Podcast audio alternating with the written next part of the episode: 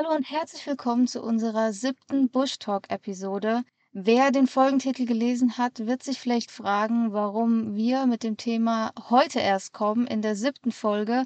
Weil wer uns schon länger folgt, weiß, dass uns das Thema Volunteering schon mehrere Jahre beschäftigt wir auch schon oft darüber gesprochen haben. Und heute ist es endlich soweit. Wir werden eine ganze Folge, die wahrscheinlich den, ich äh, prophezei es jetzt mal schon, den Zeitrahmen sprengen wird, äh, diesem ganzen Thema widmen, weil es uns eben sehr am Herzen liegt. Und wir wollen direkt mit einem provokanten Zitat ähm, starten, das äh, Henrik jetzt mal vorliest. Und zwar sind wir ja relativ kurz vor unserer Reise auf folgende Aussage gestoßen bezüglich unserer Planungen auch auf dieser Afrika-Reise uns zu engagieren und einen Freiwilligendienst anzutreten. Und zwar stand dort geschrieben, vor Antritt eines Freiwilligendienstes sollten sich Interessierte die Frage stellen, ob sie Armut und Ungleichheit nicht lieber vor Ort im eigenen Land bekämpfen wollen, dessen Sprache, Kultur und Gemeinschaft ihnen vertraut sind, anstatt durch ihre vermeintliche Hilfe rassistische Denkmuster einmal mehr zu reproduzieren. Kurz zur Einordnung, in diesem Artikel ging es um sogenanntes White Saviorism und damit der äh, Komplex, das problematische Helfersyndrom von uns Weißen. Genau, diese Aussage ist ein Fazit von dem ganzen Artikel auf Stimmen gegen Rassismus. Ähm, damit wir jetzt nicht aus dem Zusammenhang gegriffen nur diesen Abschnitt vorlesen, verlinken wir euch den ganzen Artikel auf jeden Fall in den Show Notes. Ähm, bei mir war es insbesondere so, als ich mich äh, vor unserer Reise Anfang dieses Jahres ähm, mit dem Thema Freiwilligenarbeit in Afrika befasst habe und auf diesen Begriff White Serialism ähm, gestoßen bin, auf eben diesen Artikel, wo Henrik gerade den Auszug vorgelesen hat, ähm, ich ziemlich geschockt war, muss ich sagen. Ich habe äh, zu dem Zeitpunkt das erste Mal von dem Begriff White Saviorism gehört, obwohl ich mich die letzten Jahre viel mit dem Thema Freiwilligenarbeit im Ausland befasst habe. Vielleicht habe ich mich auch ein bisschen ertappt gefühlt oder persönlich angegriffen, als ich eben diese Artikel äh, zu dem Thema gelesen habe, weil ich eben auch alles andere als ähm, dazu beitragen möchte, irgendwie als Rassist zu wirken oder äh, die Menschen in Afrika persönlich anzugreifen. Deswegen habe ich so stark daran gezweifelt, dass wir uns in Afrika engagieren, auf welche Art und Weise auch immer, um eben das zu vermeiden, äh, so zu wirken, so dass ich irgendwie eine Art von Kapitulation in mir hatte und gedacht habe, lass uns das ganze Thema einfach sein lassen ähm, und uns nicht engagieren, wenn es uns am Ende irgendwie äh, negativ ausgelegt wird oder wir selbst zu was Negativem beitragen, was wir gar nicht wollen. Und das wäre eigentlich äh, sehr, sehr schade und ist genau das, was durch äh, ja, solche Artikel und durch solche Ergebnisse dann auch letztendlich erreicht wird, nämlich äh, kulturelle Abgrenzung und eben nicht das sich miteinander auseinandersetzen, was wir auf unseren Reisen oder was wir auch mit unseren Reisen erreichen wollen. Ja, und im Zuge der Beschäftigung mit diesem Thema äh, vielleicht noch mal kurz ein bisschen mehr zu dem Begriff White-Savior-Komplex, der insbesondere ähm, von Teju oder Teju Cole, ich weiß nicht genau, wie man den Namen ausspricht, ähm, geprägt wurde, ähm, was der eigentlich genau beschreibt. Der beschreibt nämlich, dass sich weiße Menschen aus dem globalen Norden dazu berufen fühlen, in Ländern des globalen Südens Entwicklungs-, Aufklärungs- oder Hilfsarbeit zu leisten. Zu leisten. Und äh, damit, ähm, so die Theorie, begeben sich weiße Menschen aus dem globalen Norden in eine höhere Position der Verantwortung und sprechen sich selber höhere Fähigkeiten zu, ähm, um den vermeintlich armen, schwachen etwas zurückzugeben, erstmal äh, moralische Motive zu zeigen, aber damit eben rassistische Narrative zu unterstützen, weil sie sich eben nicht mit der Geschichte des Kolonialismus auseinandersetzen und äh, damit eben dazu beitragen, dass die ähm, Schere zwischen ähm, gebildet und ungebildet oder reich und arm eben noch verstärkt wird. So viel dazu. beziehungsweise eben der Punkt, dass man diese Rolle des überlegenen Weißen und des unterlegenen Schwarzen in dem Fall eben dadurch noch verstärkt, indem man vor Ort so helfend eingreift, womit man letztendlich so das Vorurteil doch vor allen Dingen selber profitieren und sich selber darstellen möchte. Jetzt haben wir eben gesagt, wir haben uns die letzten Jahre schon viel mit dem Thema Volunteering im Ausland befasst.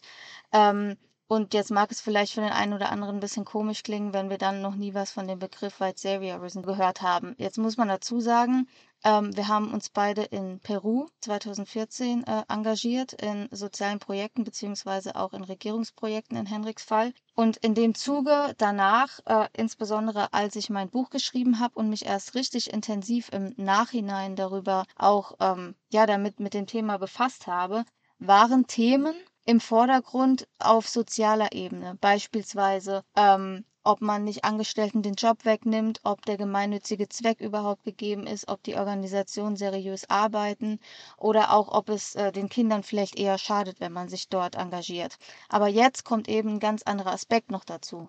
Genau, dieser Aspekt mit dem Rassismus und auch mit dem Thema White Saviorism ist lediglich ein Thema, sobald es um Afrika geht, sobald es um das Arbeiten mit afrikanischen Kindern geht, mit offensichtlich schwarzen Kindern im Vergleich zu meiner weißen Hautfarbe, was sehr, sehr gerne und sehr, sehr stark als Narrativ von eben solchen Ansichten verwendet wird, was ich persönlich oder vielleicht kann ich da auch für uns beide sprechen, aber immer überhaupt gar nicht äh, gerne verwendet, weil es auch wieder reine Abgrenzung schafft, weil es Grenzen schafft, wo überhaupt keine sein müssen auf eben solchen Plätzen der Begegnung.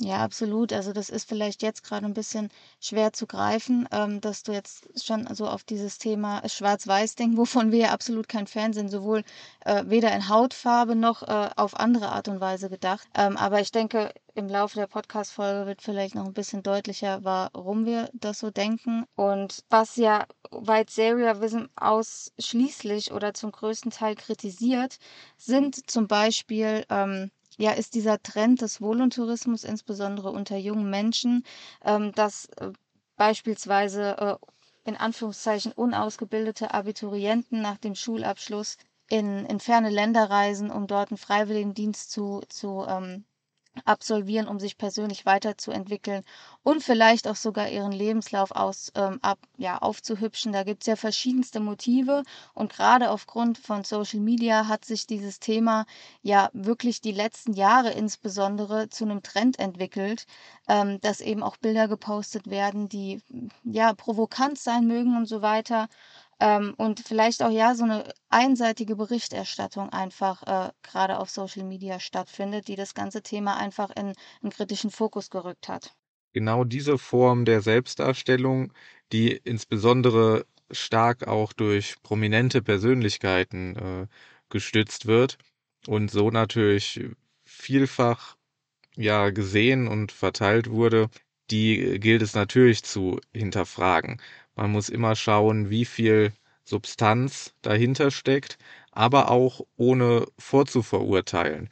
Denn ohne das Individuum und die Situation und das, was er letztendlich vor Ort macht, nicht äh, zu kennen, sollte man sich auch kein vorschnelles Urteil bilden. Ja, genau. Ich glaube, wir können da beide so ein bisschen aus eigener Erfahrung sprechen und lass uns da direkt mal jetzt eintauchen in wirklich unsere praktischen Erfahrungen, weil ich glaube, wir können jetzt ähm, aufgrund der Ab des Abstands der Jahre, die jetzt dazwischen liegen, zwischen unserem ersten Volunteering-Projekt und dem, was wir jetzt erst kürzlich in Namibia gemacht haben, da recht gute Vergleiche ziehen, auch was die Entwicklung bei uns persönlich angeht. Weil ich bin 2014 eigentlich genau in dieses Muster reingefallen des White Seriarisms, auch wenn ich nicht nach Afrika gereist bin, sondern nach Peru. Aber ich war eine unausgebildete, man mag es naive Abiturientin nennen, die nach Peru gereist ist, um dort sich in einem äh, sozialen Projekt für arme Kinder zu engagieren. Natürlich habe ich auch damals äh, ja Verwandten über die Kanäle, die eben damals so äh, in waren, berichtet. Man muss aber auch dazu sagen, Social Media war bei mir 2013, 2014 in der Vorbereitung oder auch in der Zeit, als ich in Peru war, noch überhaupt gar kein Thema bei mir persönlich. Natürlich gab es das schon, aber es hatte bei mir überhaupt nicht den, den Einfluss, wie es jetzt vielleicht ein paar Jahre später äh, gewesen ist, wo dieses ganze Thema Volunteering sich noch stärker zu einem Trend entwickelt hat. Ja, nicht nur bei dir. Ich denke, das äh, kann man auch durchaus äh, global sehen und generalisieren. Also man muss ja nur gucken, wann jetzt äh, ja Instagram beispielsweise wirklich groß wurde. Klar gab es damals schon äh, Facebook oder auch ähm, gab es WhatsApp schon in den Grundzügen. Ja. Es gab auch schon Instagram, aber das, also ich persönlich habe es überhaupt nicht genutzt. Genau, es war auf jeden Fall noch nicht so relevant, wie es äh, mittlerweile geworden ist. Ja, unsere Erfahrung äh, aus Peru, die äh, beruht auf Gegenseitigkeit. Da verweise ich auch gerne nochmal auf das äh, dazugehörige Buch Pachamama, was äh, ja deine Geschichte erzählt, wie du dich da engagiert hast und äh, natürlich auch, wie wir beide uns da kennengelernt haben. Genau, und da ähm, vielleicht zu der Intention ähm, meines oder warum ich das Ganze damals überhaupt gemacht habe, was sich extrem unterscheidet zu unseren Beweggründen, die wir jetzt vielleicht heute hatten. Ich war damals 19, ich habe gerade Abitur gemacht und ähm, wer mein Buch bereits gelesen hat, der wird es schon wissen, dass mein primärer Beweggrund, mich äh, bei Coopera Peru, die Organisation verlinken wir euch auch in den Show Notes, dort zu engagieren, gar nicht war, mich zu engagieren, ähm, irgendwie was Gutes zu tun, sondern mein primärer Beweggrund war, nach Peru zu reisen. Ich hatte äh, schon, glaube ich, mit elf oder zwölf einfach diesen Traum, dieses Land zu bereisen. Es war wie so ein magisches Band, was ich irgendwie zu diesem mir unbekannten Land hatte. Und ich hatte einfach diesen Traum, nach Peru zu reisen. Und so hart es jetzt klingt, ähm, es ist einfach auch vollkommen ehrlich und es wäre auch falsch, irgendwas anderes zu behaupten. Ähm, war das Volunteering-Projekt ähm, Mittel zum Zweck. Es hat einen Rahmen dafür gegeben, dass ich mehr oder weniger ähm, ja in einem, in einem kontrollierten Rahmen einfach Peru bereisen konnte oder nach Peru reisen konnte, weil ich mir zu dem Zeitpunkt, ich habe es überhaupt nicht in Erwägung gezogen, einfach mein Backpack zu packen und durchs Land zu reisen. Das konnte ich mir nicht vorstellen. Damals zu dem Zeitpunkt war es für dich Mittel zum Zweck. Es hat dir einfach einen, einen Rahmen geschaffen, wie du das Ganze einigermaßen kontrolliert und äh, simpel realisieren konntest. Ähnlich war es bei mir 2009. Ich habe mich des äh, Rahmens eines Schüleraustauschs bedient und äh, durfte so Peru äh, kennen und lieben lernen.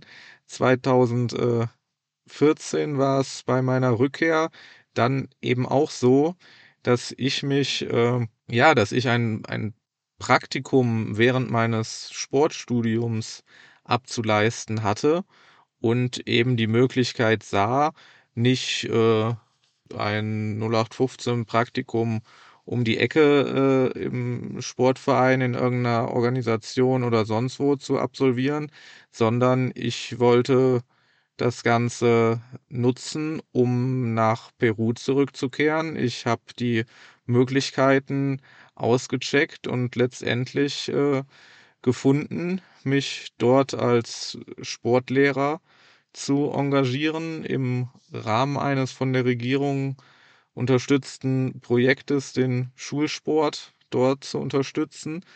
Und ja, es war ein Praktikum, was mir im Studium angerechnet wurde.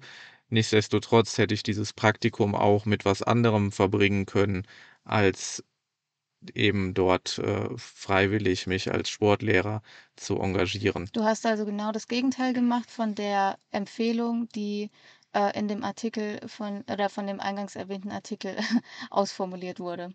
Nämlich nicht im eigenen Land geholfen, sondern im Ausland und dich fremden Kulturen ausgesetzt. Genau, was auch definitiv mein Anliegen ist und wo auch mein äh, größtes Unverständnis gegenüber dieser Aussage ist, weil ich äh, wenig Intention verspüre, im eigenen Land zu helfen. Was das angeht, ist für viel, viel relevanter und viel, viel sinnvoller halte, den Menschen dort zu helfen, wo Hilfe benötigt wird. Damit will ich überhaupt nicht absprechen, dass in Deutschland keine Hilfe benötigt wird.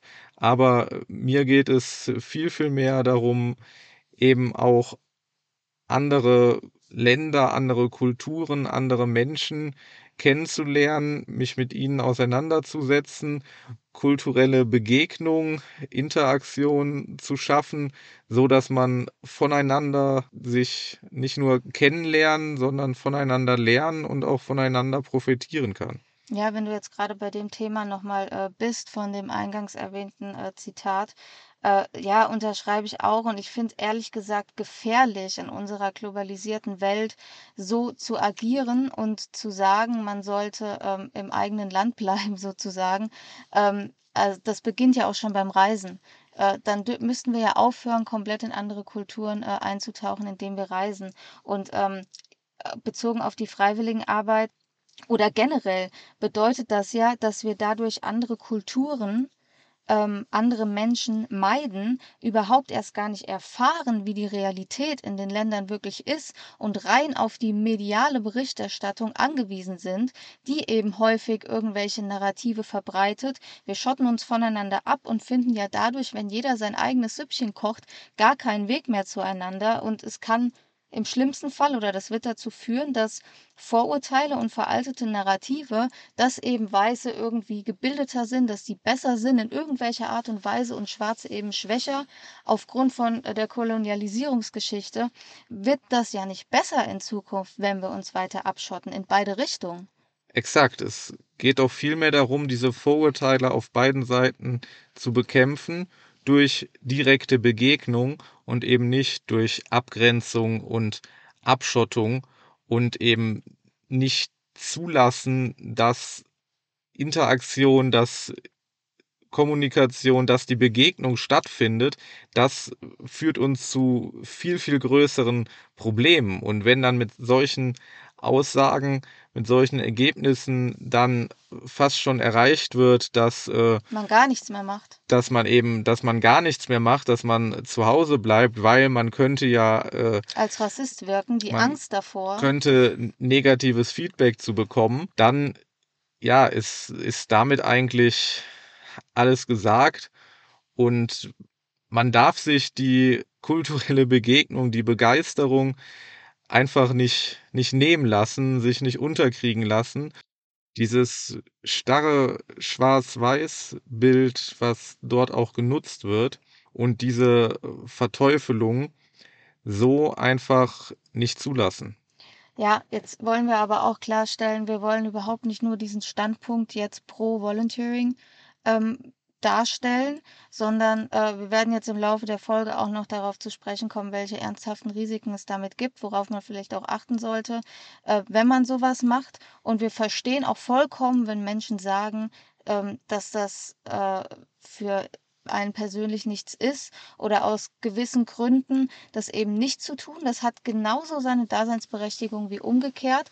Wir möchten nur ja in dieser Folge einfach mal darüber sprechen, was eigentlich unsere Beweggründe sind und was jetzt auch zum Beispiel, ich hatte ja anfangs gesagt, dass mich das gerade vor unserer Reise ziemlich verunsichert hat, dieses ständige Beschäftigen mit diesem Thema und das vielleicht auch zerdenken. Äh, ich habe mich dann aber selber auch zurückgeholt und mich gefragt, okay, Moment, was ist denn eigentlich meine Intention? Sehe ich mich selber in der Rolle, jetzt hier irgendwie jemanden zu retten? Oder warum mache ich eigentlich das Ganze? Und ähm, deswegen habe ich auch eben angefangen mit Peru und äh, gesagt, dass das eigentlich überhaupt nicht mein primäres Ziel war, überhaupt zu helfen, sondern zu diesem Zeitpunkt wirklich, ähm, ja, so blöd es sich anhört, Mittel zum Zweck und ich erst währenddessen eigentlich so richtig diesen Zugang zu dem Thema bekommen habe und im Zuge meines, ähm, meiner äh, Buchrecherche oder nicht der Recherche, des Schreibens meines Buches, habe ich mich einfach nochmal auf einer ganz intensiveren Ebene damit beschäftigt, was ich da eigentlich gemacht habe. Ich bin zum Verurteiler meiner selbst geworden, weil ich gemerkt habe, okay, es war vielleicht doch nicht ganz so cool, was ich in Peru gemacht habe. Da gibt es einige Punkte, die vielleicht sozial verwerflich sind. Das ähm, beschreibe ich aber in meinem Buch auch ziemlich intensiv und ähm, natürlich ist es so, dass ich als 19-jähriger junger Mensch von all diesen Sachen nichts wissen konnte. Und dieses Projekt bei Coopera Peru, was übrigens eine absolut seriöse und tolle Organisation ist mit tollen Menschen, wo ich auch ein Stück weit Glück hatte, einfach in so einer Organisation zu landen, hat mich einfach äh, nicht nur in meiner Persönlichkeit geprägt, dass ich ähm, ja mich persönlich eben weiterentwickelt habe, sondern auch erst dazu geführt hat, dass ich mich so detailreich mit den globalen Zusammenhängen beschäftige und jetzt dort bin, wo ich bin und mit einer ganz anderen Intention an das Thema herangehe und aus ganz anderen Motiven ähm, mich engagiere. Oder wir uns jetzt. Was genau hättest du jetzt im Nachhinein anders gemacht oder was kannst du dir wirklich vorwerfen? Vorwerfen möchte ich mir erstmal gar nichts, weil ich habe es einfach damals nicht besser gewusst. Das ist jetzt auch keine Rechtfertigungshaltung oder so. Ähm, man muss einfach als junger Mensch gewisse Erfahrungen machen, um daraus schlauer zu werden. Aber was ich definitiv heute nicht mehr machen würde, ist, was heißt nicht mehr machen würde? Ich würde eben anders an die ganze Recherche rangehen, um eine Organisation zu finden. Jetzt hatte ich im Falle in, äh, von Peru wirklich Glück, dass ich bei Coopera Peru gelandet bin verlinke euch die Organisation auch, wie gesagt, nochmal in den Show Notes, ähm, die wirklich gut arbeitet, ähm, weil ich eben über eine Vermittlungsagentur gegangen bin. Bin dann auf Proyecto Peru gestoßen, was in Cusco eine Kombination aus ähm, Vermittlung in Freiwilligenprojekte oder Praktika, du warst ja auch da, äh, eine Sprachschule ist, aber auch Vermittlung für Gastfamilien. Das heißt, ich bin nicht den Weg direkt über die NGO gegangen. Und da, und das ist ja jetzt auch schon ein Unterschied äh, dazu, wie wir es jetzt hier in Namibia gemacht haben, wo wir direkt an die Organisation herangetreten sind, ohne den Weg über einen Vermittler zu gehen. Das ist ein Punkt. Und der zweite Punkt, ähm, worüber ich mir jetzt auch viel Gedanken gemacht habe, ich war damals in Peru nur vier Wochen. Und da habe ich gerade im Rückblick ähm, ja, mir viel Gedanken drüber gemacht, weil für mich damals die vier Wochen einfach eine unfassbar lange Zeit waren für so etwas äh, mit 19. Ähm, das hat sich ja krass verändert äh, im Laufe der Jahre. Jetzt sind vier Wochen für mich überhaupt keine, keine Zeit mehr. Da denke ich gar nicht drüber nach. Wir sind jetzt mittlerweile fast vier Monate unterwegs und es fühlt sich an wie ein Fingerschnipp. Ähm, und sollte man, also die Fragestellung, sollte man sich wirklich in einem Projekt nur vier Wochen engagieren. Die hat ähm, schon dazu geführt. Jetzt haben wir es tatsächlich so gemacht, äh, dass wir bei Mamadou nur drei Wochen gearbeitet haben. Also der Faktor, wie lange nehme ich mir Zeit, um das Ganze zu machen, ähm, hatte ich eigentlich vorher immer gesagt, ich würde es gerne länger machen als vier Wochen, weil ich es eben für kurz empfunden habe. Jetzt haben wir es aber nicht gemacht. Wobei du natürlich vergleichen musst, dass es jetzt ein sehr intensives Projekt war man ja aber auch ganz generell mal die Frage stellen muss, es wird öfters erwähnt, äh, insbesondere natürlich bei Waisen, die selber schon Verlust erfahren haben. Wir haben jetzt äh, ja vielleicht teilweise mit Waisenkindern zu tun gehabt, aber nicht vor allen Dingen, nicht in reinen Waisenhäusern. Das muss man dazu sagen. Da wird eben oft genannt, dass eben die der Verlust von Personen des äh, direkten Umfelds natürlich eine psychische Belastung darstellt und für das Leben prägt. Und wenn man dann in der Folge vielleicht diesen Verlust öfter erfährt durch beispielsweise Volunteers, die eine enge Beziehung aufbauen, nur um dann gleich wieder zu verschwinden, dann äh, kann das doch nur negative Folgen haben und nachhaltigen Schaden anrichten in den Kindern? Ja, ich finde, das ist eine ganz schwierige Frage, weil ich war eigentlich vor unserem Projekt auch so der Meinung, dass es nicht gut ist, je kürzer man da ist. Jetzt hat sich aber bei uns ja auch, muss man ehrlich sagen, obwohl wir jetzt so viel Zeit haben, nicht ergeben, wirklich noch länger an einem Ort zu bleiben und uns ähm, zu engagieren. Dann müssten wir wirklich rein nur deswegen irgendwie in ein Land reisen, so wie es zum Beispiel unsere Volunteering-Kolleginnen gemacht haben, die ein ganzes Jahr jetzt bei Mamadou äh, in Windhoek waren. Ähm, die Zeit haben wir jetzt gerade nicht mitgebracht, aber die wir, könnte man sich nehmen. Die könnte man das sich nehmen, natürlich. Nicht das Ding. Aber wir haben uns in dem Zuge auch gefragt, warum sagt man das eigentlich so, dass äh, es wirklich den Kindern äh, Schaden äh, zufügt, wenn man oder je kürzer man da ist. Und Um das Ganze nämlich zu hinterfragen an der Stelle, ist ja klar und eindeutig, je länger man da bleibt, desto stärker, desto intensiver wird auch die Beziehung. Und ich persönlich habe sogar mal geschaut, ob es irgendwelche wissenschaftlichen Untersuchungen zu diesem Thema gibt, wo man wirklich mal über eine längere Zeit das Ganze untersucht hat. Man müsste natürlich die Kinder auch entsprechend äh, vorher beurteilen, nachher beurteilen und es ist ja unfassbar komplex und überhaupt nicht zu sehen und deswegen äh, existiert da auch ziemlich wenig und man kann eigentlich überhaupt gar keine optimale Dauer festlegen, weil ganz klar, wenn ich jetzt ein Jahr diese Arbeit ausübe, ein Jahr eine Beziehung aufbaue, mich um jemanden kümmere, dann ist der Verlust, der Abbruch doch viel, viel stärker und richtet viel, viel mehr Schaden an. Ja, ich habe ja eben schon gesagt, mit 19 habe ich alleine vier Wochen schon für eine Ewigkeit betrachtet. Was muss es für ein kleines Kind sein, wenn jemand ein ganzes Jahr in deinem Leben ist? Das ist ja wirklich ein prozentualer Anteil, der viel höher ist, je jünger du bist. Ähm, das heißt, wenn jetzt, wir nehmen einfach mal ein vierjähriges Kind, ähm, was von einem Volunteer be betreut wird äh, über ein ganzes Jahr, das ist einfach ein Viertel seines Lebens. Im Gegensatz dazu, wenn wir jetzt zum Beispiel drei Wochen da sind, dann natürlich baut man eine Bindung auf und wir haben auch zu vielen Kids bei Mamadou wirklich eine intensive Verbindung selbst in drei Wochen aufgebaut. Aber trotzdem ist es ja ähm, von dem Anteil des Lebens ähm, viel verschwindend geringer, als wenn man länger da ist. Also was jetzt auch überhaupt wieder nicht rechtfertigen soll, das kürzer zu machen oder unsere ähm, mangelnde Zeit, die wir uns dafür nehmen, irgendwie rechtfertigen soll, sondern einfach ja eine Sichtweise und der Argumentation, ähm, die Sichtweise in der Argumentation ist. Die Argumentation soll auch überhaupt nicht dazu führen, jetzt äh, gegenteilig sowas so kurz wie möglich zu machen. Ja. Denn man muss da, deswegen, ja, die Beschäftigung, es ist, es ist schwierig und äh, ich würde das Ganze gerne irgendwie wissenschaftlicher definieren können, dass man da diesen gewissen Zeitraum näher definieren kann, den das Ganze schon dauern sollte und ab wann es dann vielleicht auch wieder umschlägt. Vielleicht Denn, hört ja auch der ein oder andere Pädagoge oder Pädagogin gerade zu und kann uns dazu irgendwie mal äh, ja eine Meinung sagen äh, oder was ähm, aus deren Sicht vielleicht äh, dazu zu sagen ist, wären wir auf jeden Fall sehr gespannt und würden uns da freuen über ähm, ja mehr Input und mehr Sichtweisen. Insbesondere fundierte wissenschaftliche Grundlagen. Wir sprechen natürlich auch hier, das vielleicht an der Stelle nochmal, über ähm, Freiwilligenprojekte im sozialen Bereich.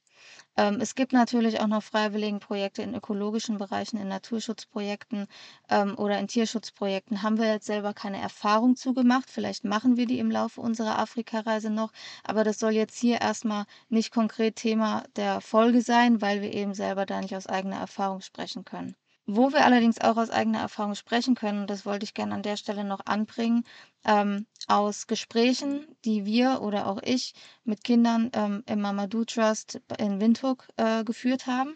Ein Mädchen hat mir nämlich gesagt, boah, ihr bleibt wirklich drei Wochen hier, das ist richtig außergewöhnlich.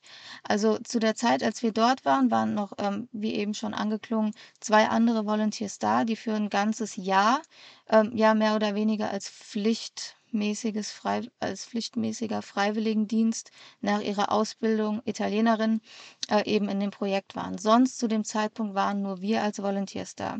Und das Mädchen hat mir eben gesagt, wenn andere Volunteers da sind, bleiben die vielleicht für eine Woche oder für zwei Wochen.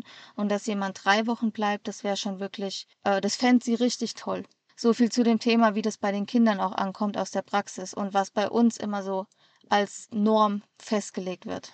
Genau, das waren ehrliche Worte. Und äh, ich wollte das Ganze jetzt nochmal ganz kurz kontextualisieren, weil wir jetzt gerade schon so viel gebracht haben, aber glaube ich gar nicht so klar äh, genannt haben, was wir da überhaupt gemacht haben im letzten Monat. Also bevor wir auf diesen Roadtrip hier gerade gegangen sind, haben wir eben einen Monat in Windhoek gelebt ganz bewusst nicht nur durchgereist, nicht die äh, wenigen Highlights von Windhoek für äh, das äh, touristische Auge begutachtet, sondern ganz bewusst in der Stadt gelebt, um am ja, Leben teilzuhaben, um eben auch äh, vor Ort dann uns in einem freiwilligen Projekt zu engagieren. Das war in dem Fall der Mamadou Trust. Wenn ich da kurz einhaken darf, das hört sich jetzt gerade in der Argumentation wieder so an, wie ich es ähm, für Peru gesagt hatte, dass unser primäres Ziel war, in Windhoek zu leben und wir dann auf das Projekt gestoßen sind. Aber es war ja in dem Fall komplett umgekehrt. Wir haben nach Projekten gesucht und in dem Fall auch wirklich konkret nach NGOs und nicht über irgendeinen Vermittler, sind auf den Mamadou Trust in Windhoek gestoßen, haben Kontakt aufgenommen zur der Leiterin die Italienerin ist und haben dann die Entscheidung getroffen, okay, wir bleiben einen Monat in Windhoek. Das finde ich wichtig an der Stelle zu sagen, nicht, dass der Eindruck entsteht, dass wir halt eben von der Kausalität her gesagt haben, nee. wir möchten äh, in Windhoek leben und das ist jetzt unser Mittel zum Zweck. Das war ja jetzt hier wirklich komplett anders. Das, das war hier auf jeden Fall anders. Äh, guter Einwand, wenn der Eindruck jetzt gerade entstanden ist, weil es war eher die, die äh, Folge dessen und eben nicht der Grund. Ähm, worauf ich nochmal zurück wollte, ist, wo du das gerade jetzt gesagt hattest, wir hatten uns diesmal äh, sehr direkt an Projekte, an Organisationen gewendet und wollten eben nicht über ja, Vermittler, über Agenturen gehen, weil da natürlich sehr, sehr viel äh, stattfindet, was schlechtes Licht auf das ganze Thema wirft. Der Begriff Volunteerism ist äh, eben auch schon mal gefallen, dass nämlich natürlich darauf geachtet werden muss und das ist die große Schwierigkeit, dass ganz, ganz viele Organisationen daran sind, eben primär mit dem ganzen Thema ordentlich Geld zu verdienen ohne dass es letztendlich in den Projekten oder bei den Menschen vor Ort ankommt. Ja, das geschieht ja auf da zwei Ebenen, ähm, wenn ich da kurz noch, oder bring erst deinen Punkt zu Ende. Möchte ich ganz kurz äh, nochmal das Beispiel von uns damals, Projekto Peru, auch wirklich äh, hervorheben und rausnehmen aus dieser Kritik, weil bei Projekto Peru haben wir lediglich für die Unterkunft, das heißt für die Gastfamilie, für Kost und Logis bezahlt und wir haben nicht für die Teilhabe an dem Projekt bezahlt. Bei mir war das allerdings schon so. Also bei mir war schon ein Anteil, auch für Corpora Peru. Da vielleicht jetzt an der Stelle, das wollte ich eigentlich an einer ähm, anderen Stelle bringen, aber mache ich jetzt. Der Unterschied zwischen Corpora Peru, wo ich in ähm, in Cusco gearbeitet habe und zu Mamadou Trust jetzt, ist, dass Coopera Peru eine NGO ist, die keinerlei staatliche Unterstützung erhält. Also die agiert komplett privat und autark, bekommt ähm, vom peruanischen Staat oder auch von irgendeiner Stiftung im Ausland keinerlei finanzielle Mittel zur Verfügung gestellt. Das heißt, Coopera Peru ist wirklich auf die Volunteers angewiesen und spendenfinanziert. Anders würde dieses Projekt zur Förderung sozial benachteiligter Kinder dort nicht funktionieren. Anders ist es jetzt beim Mamadou Trust, wo wir in Windhoek gearbeitet haben. Diese Organisation wird von einer deutschen und von einer italienischen Stiftung finanziert. Das heißt, dort ist wirklich ein permanenter Geldfluss vorhanden und die Organisation hat auch feste Angestellte. Das ist ein ganz großer Unterschied, weil viele sagen ja immer, ich arbeite doch nicht umsonst und zahle dann noch was dafür. Wenn es jetzt so eine Organisation ist wie Corpora Peru und ich weiß, okay, das ist mein Anteil auch als Spende, damit dieses Projekt auch wirklich Bestand hat, dann ist das vollkommen legitim wenn das in dem Projekt ankommt. Und klar, Kosten für ähm, Unterkunft und für Essen, für Versicherung, die teilweise dann auch in diesem Preis mit inkludiert ist, die hätte man auch so, wenn man in das Land reist. Jetzt bei Mamadou war es halt wirklich nur so, dass wir uns ja versorgen mussten und eben unsere Unterkunft bezahlt haben und nicht noch ähm, oder weil Mamadou eben nicht auf Spenden angewiesen ist, mussten wir da jetzt nicht noch monetär sonst was zusätzlich zu unserer freiwilligen Arbeit leisten. Das ist vielleicht als Erklärung, ähm, warum manche Volunteering-Projekte auch kosten. Aber Vermittlungsagenturen, wenn die kommerziell agieren, ist da natürlich nochmal eine höhere Marge. Ähm, und natürlich, man sieht, da ist ein Bedarf. junge Menschen haben den Bedarf, sich scheinbar ja persönlich zu entwickeln, zu helfen, ähm, was ja auch erstmal per se überhaupt nichts Schlechtes ist. Aber deswegen habe ich eben gesagt, auf zwei Ebenen. Man hat einerseits die in meistens Europa ansässigen Vermittlungsagenturen, die kommerziell agieren. Die sacken sich natürlich für die ganze Arbeit und so weiter noch ihren Teil ein. Zweite Ebene ist Organisationen, die in den Ländern vor Ort sitzen. Die merken natürlich auch, junge Menschen kommen, wollen hier etwas, wollen hier helfen und so weiter, bringen Geld mit. Und das wird auch wieder dann durch das Narrativ gestützt mit dem, wenn man es jetzt auf Afrika und Europa bezieht, der Weiße ist reich, der äh, Afrikaner ist arm. Die sehen, okay, da ist Geld. Ähm, dann springe ich jetzt auf das Pferd auf. Ich will auch was von dem Kuchen abhaben. Dann gründe ich jetzt mal eine Organisation, biete Volunteering an. Das muss dann aber gar nicht unbedingt einen gemeinnützigen Zweck befolgen, sondern die arme Bevölkerung sieht, da ist ein Bedarf und da ist Geld zu machen. Dass jetzt Organisationen vor Ort sind oder eben äh, global agierende Vermittler auf beiden Seiten können äh, sich schwarze Schafe verstecken. In dem Moment fällt mir auf, was dieser Begriff eigentlich äh, soll, dass es unbedingt schwarze Schafe sind. Auf jeden Fall ähm, ist da auch überhaupt nicht die Lösung. Es kann genauso gut schiefgehen, direkt über eine Organisation zu gehen, wie es schiefgehen kann, sich äh, über Vermittler in dem Thema zu nähern. Ganz, ganz wichtig ist einfach, äh, sich intensiv damit zu beschäftigen, möglichst äh, nachzuhaken, was wirklich vor Ort stattfindet, was erreicht wird, was erreicht wurde, was auch äh, schon für Erfahrungsberichte da sind und auch kritisch nachfragen und sich erklären lassen, wenn es äh, viel kostet, was mit dem Geld gemacht wird, wo es konkret landet.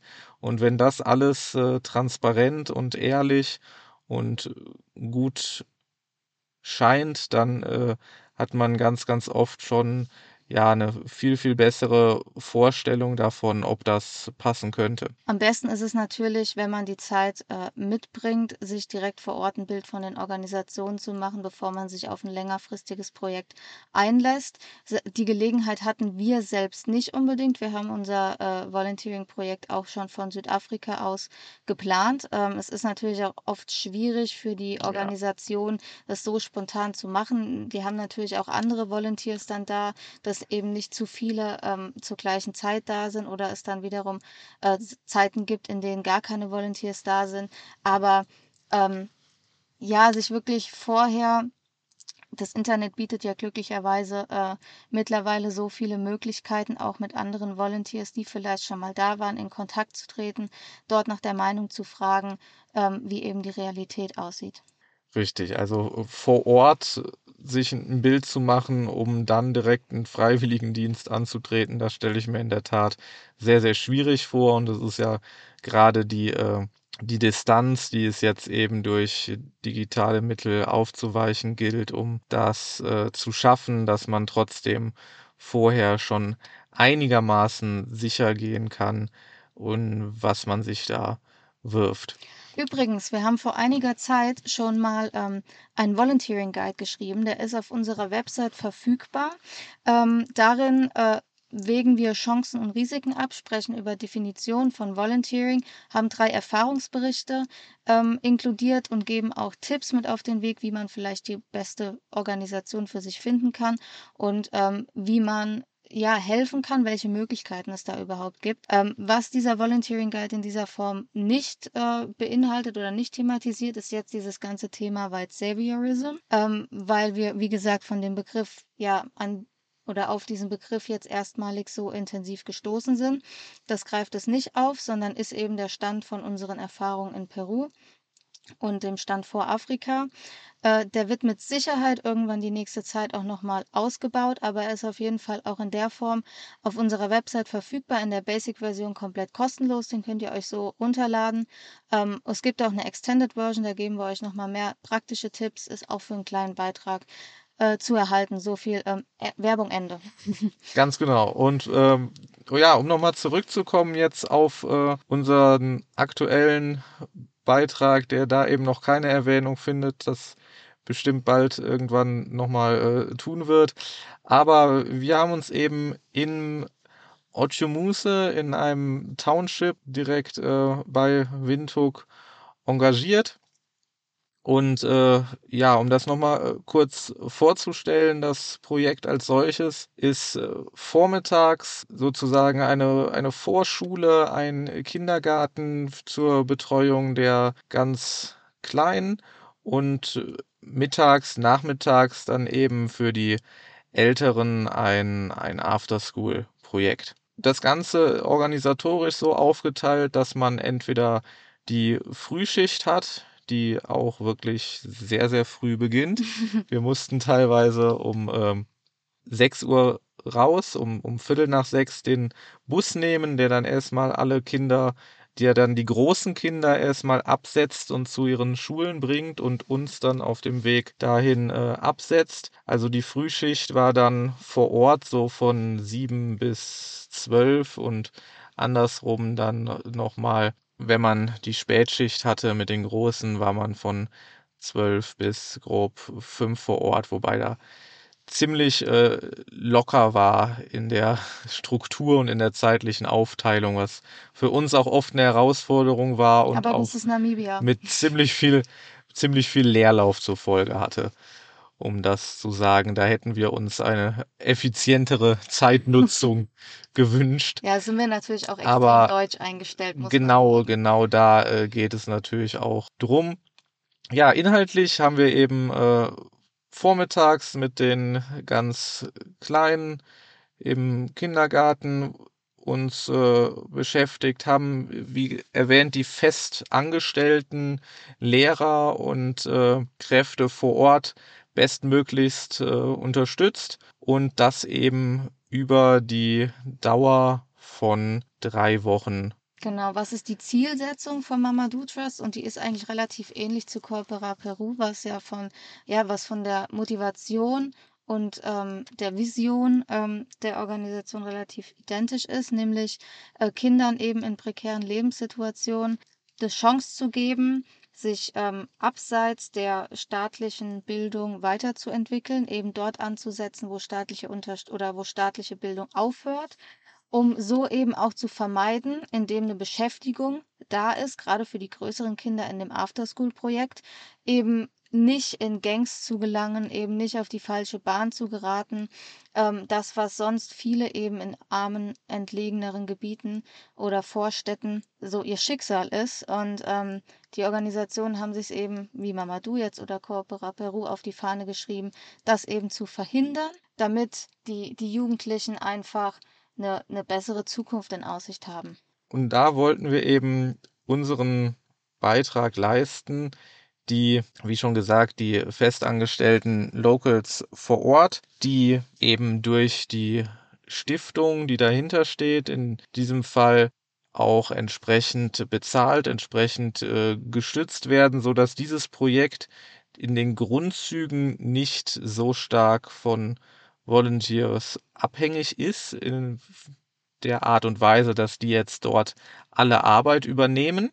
Also es hätte in den Grundzügen mit Sicherheit auch ohne uns funktioniert, kurzfristig, ist aber auf Dauer die Präsenz von äh, Volunteering einfach einerseits eine mehr als hilfreiche Unterstützung und vor allen Dingen und äh, darauf wollte ich jetzt nochmal den Fokus legen, diese Interaktion zu ermöglichen, von der mit Sicherheit im Nachhinein auch wir profitieren, aber um nochmal einen anderen Aspekt zu nennen, auch die Kinder vor Ort profitieren, indem sie eben Andersartige kennenlernen, mit ihnen interagieren.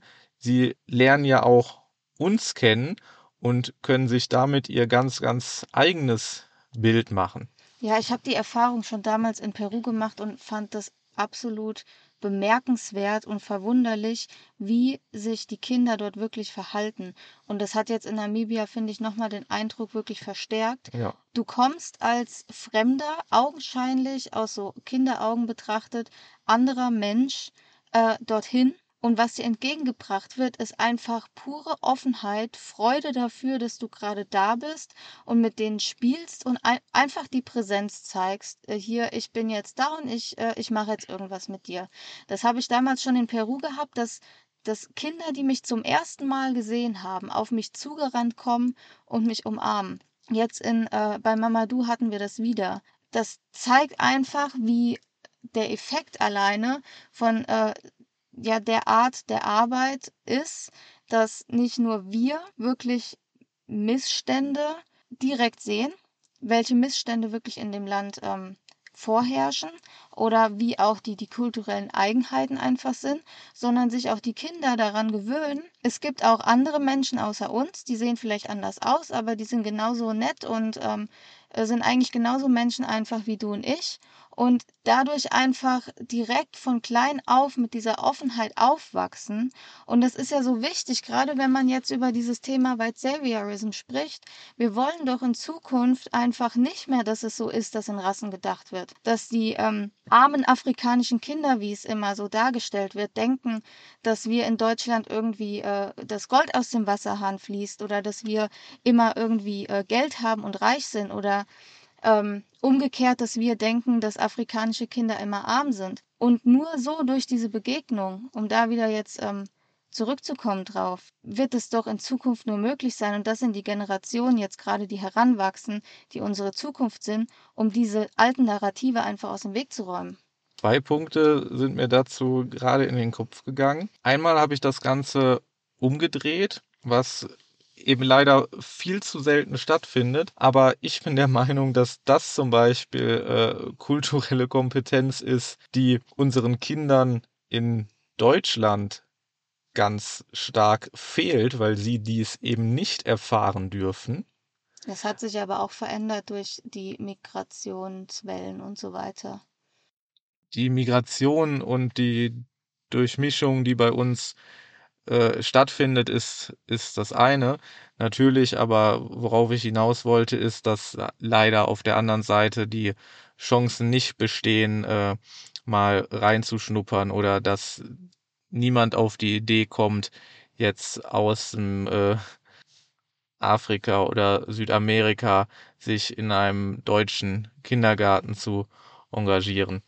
Außerdem auch der zweite Punkt, auf den ich hinaus wollte, dass eben ganz, ganz entscheidend es natürlich an jedem Einzelnen hängt, die konkrete Arbeit vor Ort mit Leben zu füllen und eben nicht in diesen, in diese Rollenbilder zu verfallen. Das, das liegt an jedem Einzelnen. Und äh, jetzt ein Beispiel aus der Praxis jetzt gerade bei Mamadou, ähm, um jetzt da auch nochmal das Thema White Saviorism aufzugreifen. Erstens, ähm, hat, hattest du einmal wirklich das Gefühl, dass du von den Kindern als ähm, besser dargestellt oder als besser empfunden wirst, nur wegen deiner Hautfarbe? Ja, nee. Und äh, das ist es ja genau. Also bei den Kindern bei Mamadou überhaupt nicht. Und das liegt eben genau daran, dass sie es gewöhnt sind, ständig von, äh, ja, von, von Volunteers, von Menschen anderer Herkunft, anderer Hautfarbe umgeben zu sein.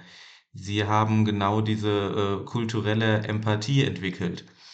Da haben wir ja äh, letztens schon mal eine ganze Folge drüber gemacht.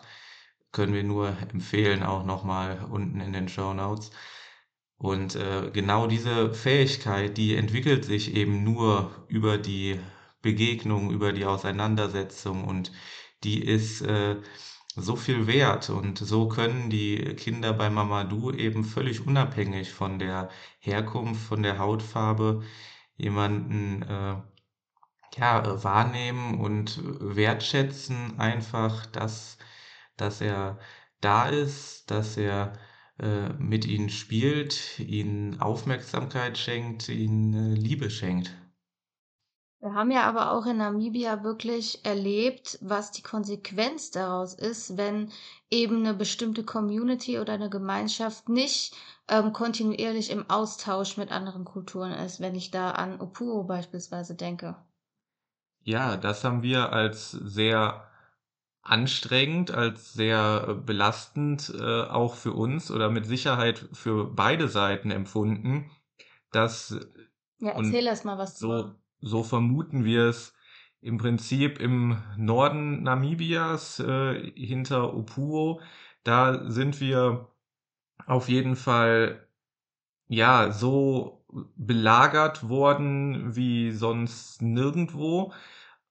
Einerseits, äh, ob das jetzt beim Einkaufen, beim äh, Tanken oder äh, sonst wo war, aber insbesondere auch einfach beim ganz normalen Fahren haben sie ständig irgendwelche Kinder quasi vors Auto geschmissen und versucht wirklich, also was heißt aggressiv nicht, aber offensiv anzuhalten. Und ihr müsst euch wirklich vorstellen, wir kommen auf den Parkplatz gefahren von einem Supermarkt und ähm, können fast gar nicht das Auto verlassen, weil an unsere Scheiben geklopft wird. Ähm, äh, in kürzester Zeit haben sich irgendwie 20 Menschen um unser Auto rum versammelt und wollen irgendwas gekauft haben, wollen äh, direkt Geld, Wasser oder sonstiges haben und lassen uns wirklich nicht in Ruhe. Und da wird ja wirklich ganz deutlich, die sehen uns als überlegen an.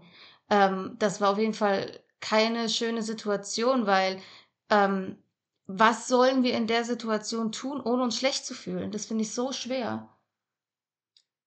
Ja, also es ist halt offensichtlich für sie das Bild manifestiert. Da kommt jetzt ein ja, reicher weißer Mann oder Frau, Paar in einem dicken Auto vorgefahren und da ist was zu holen und das versuchen die dann auch mit allen Mitteln und man muss einfach gegen dieses Bild vorgehen und es ist, so haben wir es auch für uns gelernt und es ist das Beste, wenn man eben in diesen Momenten den Kindern nichts gibt, weil so bestärkt man sie nur noch, das immer weiter zu versuchen. Also man muss eigentlich hart sein, auch wenn das oft schwer fällt, das weh tut, weil man dann auch nicht jedes Mal jedem aufs Neue äh, die Situation und sich selber erklären kann, sondern auch anfangen zu ignorieren muss. Und genau an diesen Stellen sieht man doch, wohin Bilder führen, wenn die Begegnung, die Konfrontation nicht öfter stattfindet, weil was wir vermuten ist, die kennen uns nur als reiche weiße Touristen, die maximal da durchfahren und vielleicht einmal zum Tanken und zum Einkaufen halten, wenn überhaupt, aber die kennen uns nicht in intensiverem Austausch wie die Kinder in Windhoek, die das gewöhnt sind und sich so nie verhalten würden. Ja, ich fand es auch bisher schwierig zu verstehen, warum man in unserer Situation den Menschen dann nichts geben soll, wenn die, wenn sie offensiv danach verlangen. Also erstmal ist es ja schon das Gefühl, okay, ich habe vielleicht tatsächlich was übrig. Ich könnte demjenigen jetzt eine Riesenfreude bereiten und dem vielleicht wirklich, wirklich helfen. Ähm, andererseits ist dann die Problematik da, und das habe ich jetzt eigentlich erst in Namibia so richtig verstanden, was ist die Konsequenz daraus, wenn wir das tun? Dieses Narrativ, dass wir reich sind, dass aufgrund unserer Hautfarbe, dass wir überlegen sind, dass wir geben müssen, wird ja dadurch nur weitergetragen. Und auch ist es ja ein Stück weit egoistisch den nächsten weißen Touristen gegenüber, die dann in Zukunft genauso belagert werden würden wie wir, wenn man es jetzt mal so auf das kleine Beispiel herunterbricht. Und so ähm, wird die Situation ja nicht besser. Und was ich ganz schwierig finde für uns in der Situation ist, egal was man tut, ob man jetzt die, die Menschen ignoriert, die nach Spenden fragen, oder ob man dem nachgibt und irgendwas, was man gerade übrig hat, eben aus ähm, gutem Gewissen gibt. Beides ist irgendwie wirkt, ist für uns so ein bisschen das Gefühl, wir agieren gerade Es ist beides unangenehm, es ist beides schwierig und äh, ja, ich würde sagen, es nicht zu geben und hart zu sein und die Leute zu ignorieren, das äh, tut auch weh und das fällt auch schwer. Und äh, auch wenn man insgeheim für sich weiß, es ist das Bessere oder es ist das Beste, sie nicht zu bestärken und sie nicht zu belohnen, sich weiter so zu verhalten. Man kann ja auch nicht jedem Einzelnen erklären, dass es eben nicht so ist, dass weiße Hautfarbe gleich Reichtum und Überlegenheit bedeutet. Erklär das mal jedem, der da gerade bettelt. Also es funktioniert ja nicht. Ähm, deshalb umso wichtiger, dass eben einfach dieses Aufeinandertreffen stattfindet, damit diese Vorurteile erst gar nicht weiter existieren können in Zukunft. Ich finde nämlich auch, also gerade jetzt bei dem Beispiel bei Mamadou, wir hatten zwar eine Autoritätsfunktion, äh, wir wurden von den Kindern als äh, also Teacher genannt, also Lehrer, wir waren in einer höheren Position, die sollten auf uns hören. So, das lag aber nicht an unserer Hautfarbe, weil es war ähm, genauso, mindestens genauso, wenn nicht extremer von der Autorität ähm, zu den äh, festangestellten ähm, Locals. Es lässt sich sogar durchaus sagen, dass sie teilweise, was die Autorität angeht, vor uns eher weniger Respekt hatten. Genau, und ähm, jetzt nochmal auf unsere Intention äh, in der aktuellen Sicht. Ähm, war es ja jetzt nicht so, wir kommen dahin, wir wollen jetzt belehren, weil wir haben eine vermeintlich bessere westliche Ansicht und die wollen wir jetzt hier irgendwie drauflegen, damit hier diese Schablone, damit äh, hier die Welt besser wird, so ungefähr gesagt.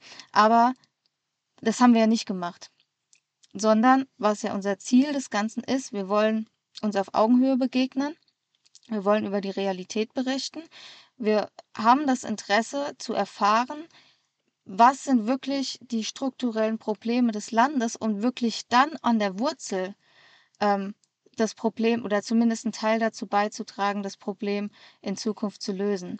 Im Gegensatz zum Spenden, was natürlich auch eine, eine gute Option ist, aber immer trotzdem so nicht auf direkte Weise das Problem bekämpft. Es ist in Anführungszeichen nur Geld. Strukturelle Probleme löst das aber nicht.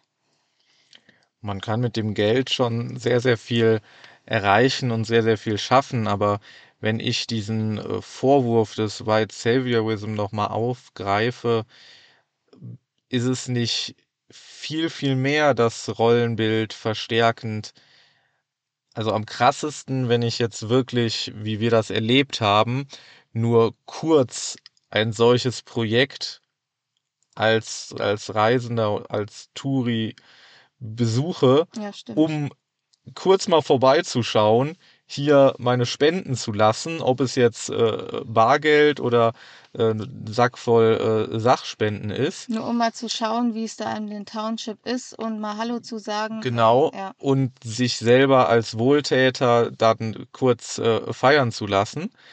Oder ebenso natürlich auch das Ganze aus der Distanz. Wenn ich jetzt äh, ja von Deutschland aus eine entsprechende Summe spende, dann sieht das Projekt, was die Sachen vor Ort macht, sehen die Leute ja auch, wo kommt das Geld her und dies verstärkt genau diese, diese Machtposition und diese Rollenbilder und äh, es findet eben kein direkter Kontakt statt, der damit aufräumen kann.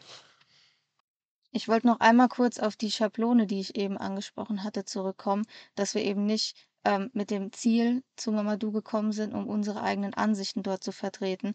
Das äh, hat sich, finde ich, ziemlich gut in der Praxis auch gezeigt, weil die Erziehungsmethoden, da hatten wir, glaube ich, schon mal in einer anderen äh, Folge auch drüber gesprochen, uns ja eigentlich komplett oder nicht komplett, aber zu einem großen Teil widerstreben. Eben dieses autoritäre Lineal auf den Tisch hauen und Strafen den Kindern verhängen. Ähm, das ist uns ja extrem schwer gefallen, uns dem zu fügen und da nicht eben zu sagen, nee, wir finden das jetzt hier aber scheiße und so und so funktioniert es richtig, das können wir uns überhaupt nicht anmaßen. Also da wäre ich als, es war natürlich ein richtig ekelhaftes Gefühl, so ähm, das nicht mit sich vereinbaren zu können, nicht selber so umsetzen zu können, aber wir waren in der Rolle, dass wir uns dem ein Stück weit fügen mussten. Oder wir uns in der Rolle sehen sollten, uns dem zu fügen und nicht eben mit dem Finger auf andere zu zeigen, dass es schlecht, was ihr macht oder dass es falsch, was ihr macht und was wir denken, was unserem westlichen Denken entspricht, das ist das Richtige. Genau das haben wir ja nicht gemacht. Nee, wir sind, äh, aber haben uns, Haben es versucht. haben uns auf jeden Fall versucht und bemüht und äh, sind äh, hoffentlich äh, keinesfalls äh, belehrend dort aufgetreten. Das ist und war überhaupt nicht unsere Absicht, sondern ähm, ja, wir haben genauso voneinander gelernt und wir haben erfahren, wie ja, man kann ja auch nicht sagen, pauschal jetzt äh, vor Ort erzogen wird, aber wie eben äh, Erziehungsmethoden aussehen. Ich hatte auch schon mal gesagt, das war bei uns jetzt vor 30, äh, 40 Jahren auch nicht anders. Man muss es jetzt auch nicht äh, dramatisieren. Es wird auch da niemand mehr geschlagen oder sonstiges. Natürlich wird mal äh, lauter die Stimme erhebt oder zusätzlich mit einem Lineal auf den Tisch gekloppt und es gibt natürlich auch fragwürdige Bestrafungen, aber das äh, würde ich jetzt auch nicht unbedingt als deren äh, Kultur verpacken. Ne? Äh, nichtsdestotrotz, worauf man hinaus will, um jetzt äh, mal langsam den abschließenden Bogen zu spannen, Lass uns aufhören, äh, neue Probleme zu schaffen, ja, nur um irgendwelche Dinge unterstellen zu können, Negativität zu verbreiten. Ich äh, möchte einfach jetzt am Ende, dass wir mal ein paar hilfreiche Faktoren zusammenfassen, die äh, gutes und sinnvolles Volunteering ausmachen. Auch nochmal zur Hilfestellung nach was man alles so recherchieren sollte und was man im Auge behalten sollte. Da steht natürlich vor allen Dingen die Nachhaltigkeit des Projekts, ob das jetzt wie in dem von uns diskutierten Fall ein soziales Projekt ist, wo sich äh, um Menschen gekümmert wird, oder ob es eben auch ein, ein Naturschutzprojekt oder ein Tierschutzprojekt ist. Es sollte immer eine gewisse Nachhaltigkeit verfolgen. Es sollten vor Ort Strukturen verbessert werden, Strukturen, Infrastruktur geschaffen werden, in Verbindung eben auch mit dieser Nachhaltigkeit und insbesondere sollten dementsprechend auch die Leute vor Ort daran teilhaben und davon profitieren und zwar direkt durch Arbeitsplätze für Locals. Wir packen euch auf jeden Fall mal Organisationen, die, von denen wir sicher wissen, dass die seriös arbeiten und einen äh, tollen gemeinnützigen Zweck verfolgen, in die Show Notes. Zum Abschluss möchte ich das Ganze mit einem äh, Zitat beenden, was auch nochmal gut zusammenfasst, was wir hier so alles diskutiert haben und zu welchen Schlüssen wir gekommen sind bezüglich des äh, Beitrags, den wir leisten können oder halt auch nicht. Nicht alles, wofür wir uns einsetzen, können wir ändern. Aber nichts wird sich ändern, wenn wir uns nicht einsetzen. Das war auf jeden Fall ein Schönes Abschlusszitat. Lass uns ganz zum Ende der Folge noch einmal ein Reiseupdate unseren Hörern mit auf den Weg geben, wo wir uns gerade sind und wie unsere nächsten Tage so aussehen werden. Wir sind nämlich wieder in ganz anderen Gefilden. Ihr seid es schon gewohnt von unseren letzten Podcast-Episoden. Aktuell befinden wir uns am Kavango-Fluss im Caprivi-Streifen Namibias, der ja offiziell heute nicht mehr so genannt wird. Mittlerweile Sambesi-Region heißt. Und äh, hier ja, kommt unser Roadtrip auch langsam aber sicher dem Ende entgegen. Wir zählen schon die letzten Nächte im Zelt. Ich glaube, es sind jetzt nur noch drei.